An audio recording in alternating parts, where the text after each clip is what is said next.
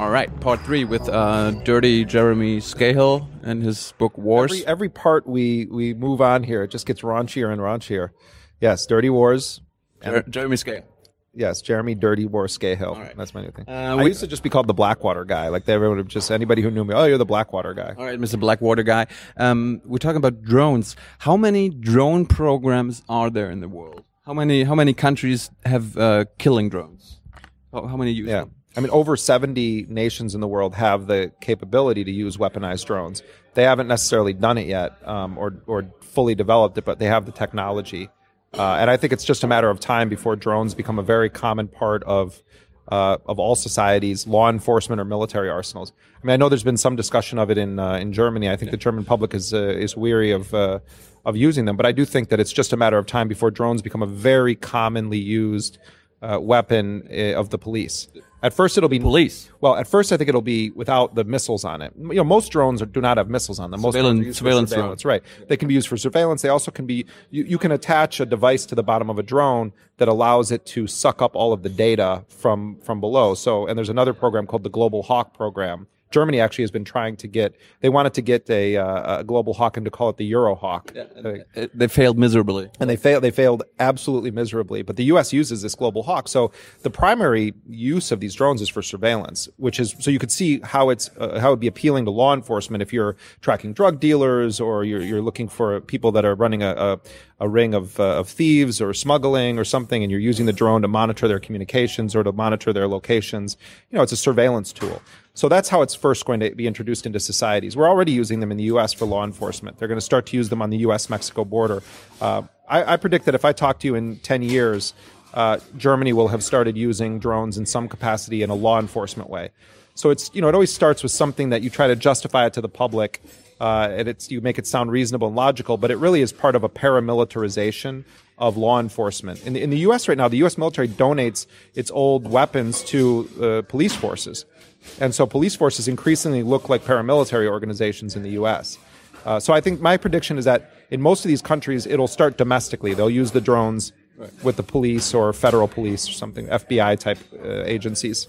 Uh, what about killing programs, like uh, killing drone programs, where uh, uh, they meet on Terror Tuesday and decide who who who gets killed? Is there just one program uh, in in America, or are, are, there many? Yeah, I mean, my understanding is that there are three, at least three separate kill lists.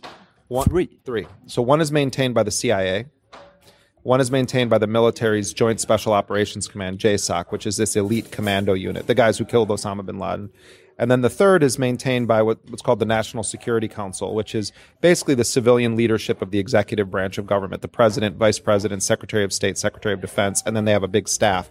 Um, and, and there are regular meetings to sort of compare the three kill lists. But, uh, you know, I've been told that there have been cases where the CIA has uh, uh, someone who's not on their kill list that they're trying to cultivate as a source or an asset or trying to flip them so they give the U.S. information. And JSOC, this military force, has that person on their kill list, and then they go and kill this person that the CIA was actually trying to get to work with America. So there's, you know, they work at cross purposes sometimes, but yeah, there are three kill lists, and there are different rules for the CIA and for the military. You know, the military is pursuing an individual across a border of a country; they can go into that country and kill them. CIA is, uh, you know, bound by sort of different rules, and I mean, the whole thing is uh, is is like a, a labyrinth. You know, trying to understand it's very difficult. So uh, we, we we a couple of minutes ago we already took a look forward uh, into the future. Do you think there's going to be a drone arms race, like uh, with Germany getting um, killing drones, China, Russia, and all that? I mean, not Germany, not so. I mean, I think I, I sort of view Europe.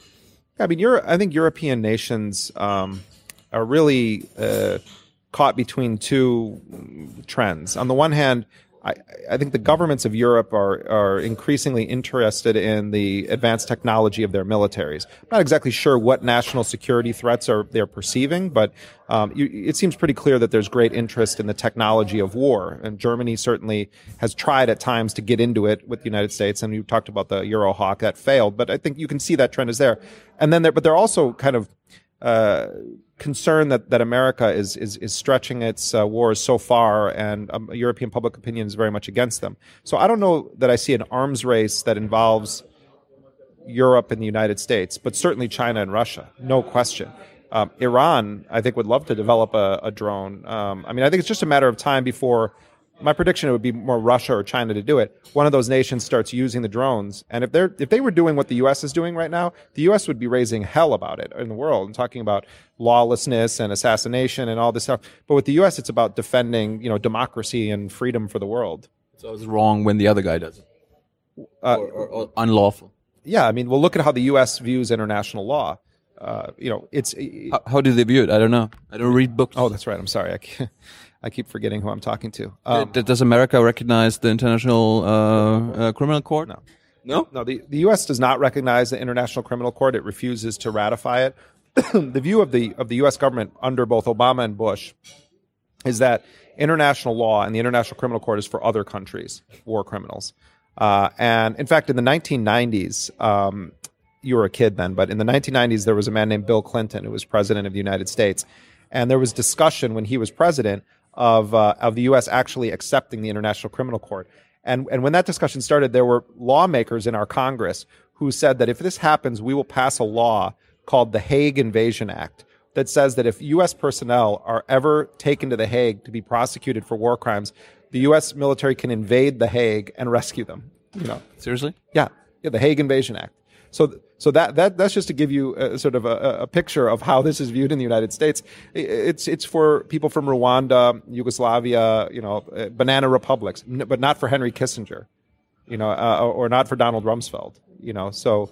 Uh, there's one set of rules for the U.S. and another set of rules for the rest of the world, for the U.S. and its allies, and another set of rules for the rest of the, the world. So, so uh, American war criminals don't go to jail. They they, uh, They get Nobel Peace Prizes. they get Nobel Peace Prizes, and contracts. and and those who uh, uncover uh, war crimes uh, get, get to go to jail. They, yes, I mean I could tell you a story right now. The the main guy from the CIA who was running the torture program under Bush was a guy named Jose Rodriguez.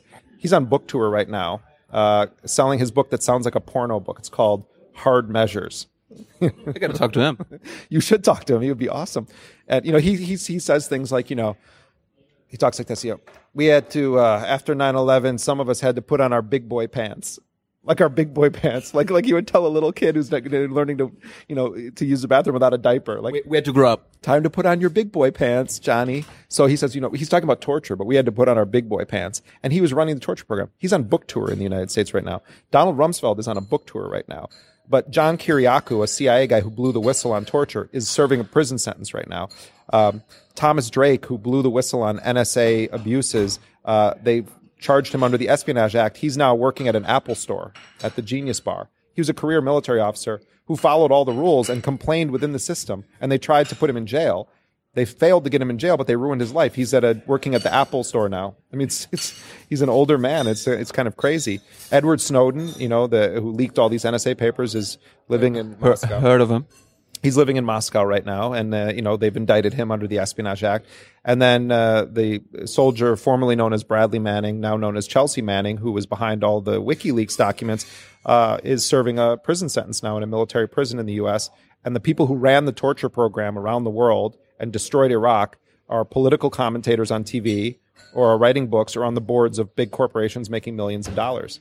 Do you think uh, the the r- people responsible for torture, like um, Dick Cheney and uh, Donald Rumsfeld, George Bush, will they ever be uh, prosecuted for to- for torture Not or not for war crimes? not by the U.S. Um, you know, there were efforts in Germany. There's a, a great uh, human rights lawyer in Germany named Wolfgang Kaleck, and he's been working with American lawyers to try to bring a criminal case against Donald Rumsfeld and Dick Cheney. And uh, my understanding is that Rumsfeld actually uh, uh, changed plans. He was supposed to come to Germany at one point, but was concerned that uh, this uh, legal case against him would actually be accepted. So, I mean, you look at what happened with Pinochet, Augusto Pinochet, the former dictator of Chile. You know, when he was detained in Britain. I mean, this Europe. Europe has a much more progressive idea about this that uh, uh, doesn't accept that the United States or its allies should be held to a different standard. They still are subservient to the demands of the U.S., but the public, I think, is more inclined to say that there should be an even application of uh, uh, of the law. But there were also NATO officials during the 1999 NATO bombing. Uh, you know, Germany, uh, the United States, Britain were involved with all sorts of war crimes in the 78 day bombing of Yugoslavia, um, and none of them were ever held responsible for it. Um, you know, I mean, NATO was bombing civilian infrastructure. They killed journalists. They blew up a, a green market in the middle of the day. Uh, I mean, you could also make a case that there are probably German officials involved with bombings in uh, Yugoslavia that should have been held accountable for what they were doing. But I, w- I was going to ask that. Uh, do you have any knowledge uh, knowledge of um, German American cooperation that uh, involved w- war crimes? Well, I mean, I'm, what I'm talking about is a is a bombing that was done under the auspices of NATO yeah. that involved the major powers of Europe attacking Yugoslavia over the Kosovo issue. And I was there on the ground covering it. You don't necessarily know whose aircraft is doing the bombing. What I'm saying is that NATO, writ large, committed war crimes in Yugoslavia and its bombings. Who specifically was sitting in the cockpit of the planes or firing the missiles, we don't know. But all of these governments were working together. So if it was thoroughly investigated, we determined who was responsible for what bombings, it's possible that it was German officials or U.S. officials or British officials. I don't know a specific case of Germans being involved with it, but they were involved with an operation where a lot of war crimes were committed, and it's never been investigated. Uh, you mentioned earlier that um, European countries still kind of do what Amer America wants them to do.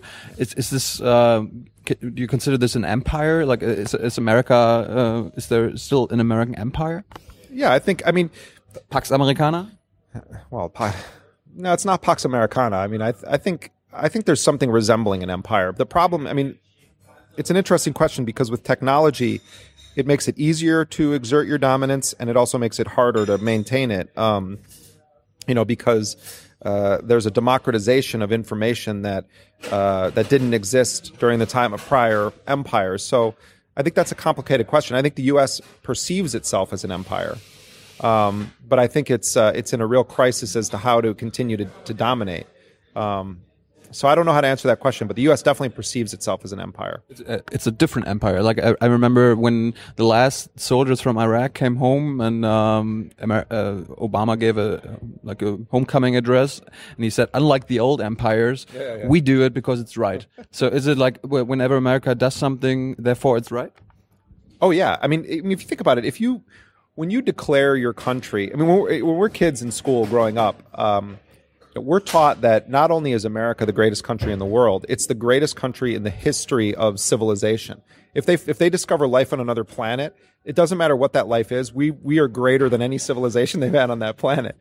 I mean, that's how this is what you're taught as a kid. So what? So if you if that's your perception, you can justify doing anything around the world in defense of that society because it's this great shining light, you know, for the rest of the world. And and so someone like Barack Obama comes into office, people have this idea that he's somehow different. It, you have to be a radical American exceptionalist and a pretty militant American nationalist to be president of the United States. Do you think there's, uh, what, or let's say, will there ever, will, hmm. Think this one through. Okay, who, who Choose your words carefully. What do you think comes earlier, an atheist U.S. president or uh, a pacifist, pacifist U.S. U.S. president? Wow, that those are such two reprehensible uh, uh, worldviews from the perspective of the American corporate elite. Um, I I would be shocked if uh, if an atheist was ever elected president in anything vaguely resembling my lifetime, or you know, if I ever have grandkids, my grandkids' lifetime. I mean, it's uh, it's like a non-starter. Mitt Romney, you know, who is running for president, is a Mormon. And, you know, a lot of the evangelical Christians just viewed him as like a cultist. I mean, he might as well have run, run saying, you know, I'm, I pledge to bring Satan into the White House. And they would have been like, oh, okay, it's great compared to being a Mormon. Right. Um, a pacifist, that, that will never happen. I mean, I, so I would, I would say that probably it's more likely for an atheist to be president than a pacifist. Um, but I, I don't think either of them will happen in our lifetime at all, or the lifetime of grandchildren, or anything, you know. Right. Um, that Thanks. Uh, that's we got one part left.